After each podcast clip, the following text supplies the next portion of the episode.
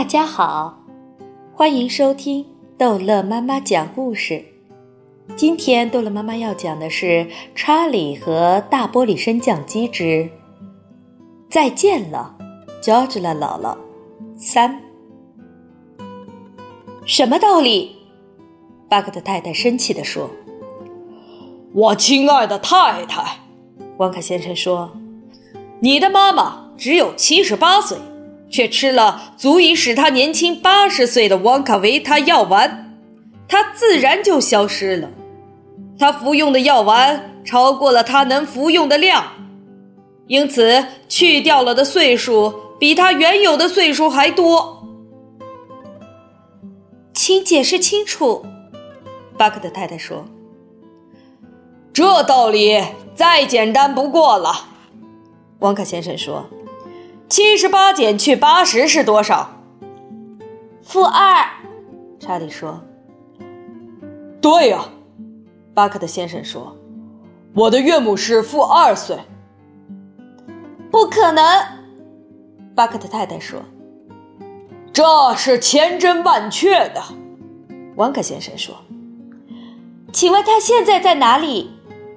巴克特太太说：“这个问题问得好。”温克先生说：“这个问题问得非常好，不错，问得实在好。他现在在哪里？你一点也不知道吗？”“我当然知道。”温克先生说，“我完全知道他在哪里。”“那么告诉我吧。”“你一定要明白这个道理。”温克先生说。如果他现在是负二岁，那么他要到两年以后才能从零开始，他得等上两年。他在哪里等呢？巴克特太太问道。当然是在等候室，巴克特先生说。砰砰，奥帕伦巴人的鼓声又响了起来。砰砰砰砰。站在巧克力车间的几百名奥帕伦巴人全都开始跟着音乐节拍摇摆跳舞。请注意，他们唱了起来。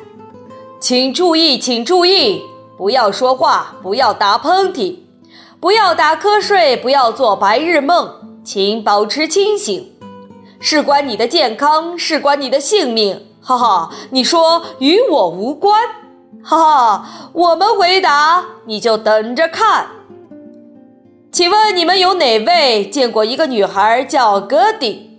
七岁的时候，她上肯特到奶奶的家，她要在那里住一下。到那里的第二天，在吃午餐的时间，奶奶说：“我要到城里到商店去买东西。”你知道奶奶出去为什么不带她的孙女？只为他想喝杯酒，要上酒店去走走。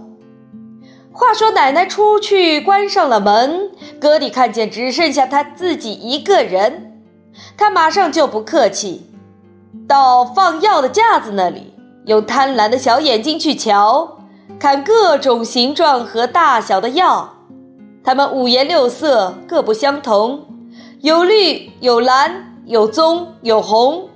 好吧，他说：“试试棕色的药丸。”他拿起来一粒，吃到肚子里，好吃。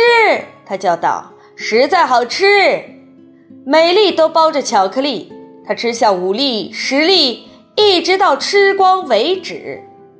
他把药丸吃的一粒不剩，慢慢的从地板上站起身。他停下，他打嗝。哎呀，我的妈！他只觉得头昏眼又花。小哥弟哪能知道为了啥？因为没人告诉他。原来老奶奶很不幸，有便秘的老毛病。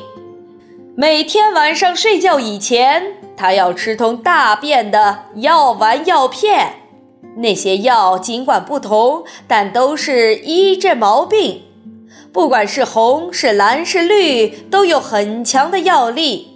在所有的药当中，药鼠外面包着巧克力的药丸最凶，它的药力厉害的非凡。连老奶奶吃了都要打颤。正是因为这个道理，他一年顶多只敢吃两次。这就难怪小哥弟开始感到人像发霉似的，他的肚子里有东西在作怪，咕噜咕噜响起来。接着，天哪，肚子里头很厉害的轰隆轰隆轰隆轰隆响个没完，响彻了整个房间，连地板都震动不已。墙上落下石灰油漆，紧接着是乒乒乓乓。噼里啪啦，震耳的响。只听见隔壁墙有人说道：“准是大雷雨来到，这轰隆隆声没完没了。”窗子啪嗒啪嗒，一个灯泡爆掉。小哥弟抱着肚子大吼：“我的肚子不对头！”我们真怕这件事是这一年的大新闻。肚子里在大声爆炸，一个孩子怎能不害怕？奶奶两点半回家来，喝了酒，有点摇摇摆摆，但即使如此，还是看见空药瓶在地板上面。哦，我宝贵的通大便药！她大叫。我觉得难受死了。小女孩答道：“这我一点不奇怪。”奶奶摇头，简直气坏。你就不能不动它？说着，他去打电话。他喊道：“请马上派救护车来！这里病了一个小女孩。这里是芬德威尔街五十号。再不来，我怕她的肚子会爆掉。”我们断定你不愿听关于医院的事情，他们怎样做各种手术。使用胃肌通和橡皮骨，让我们回答你想知道的事吧。小哥弟是活着还是死了？医生们围在床边，希望不大。他们发表意见。他快要死了，快要死哦，死了！他们叫道。他的情况危急，他死了，死掉。我自己倒不觉得。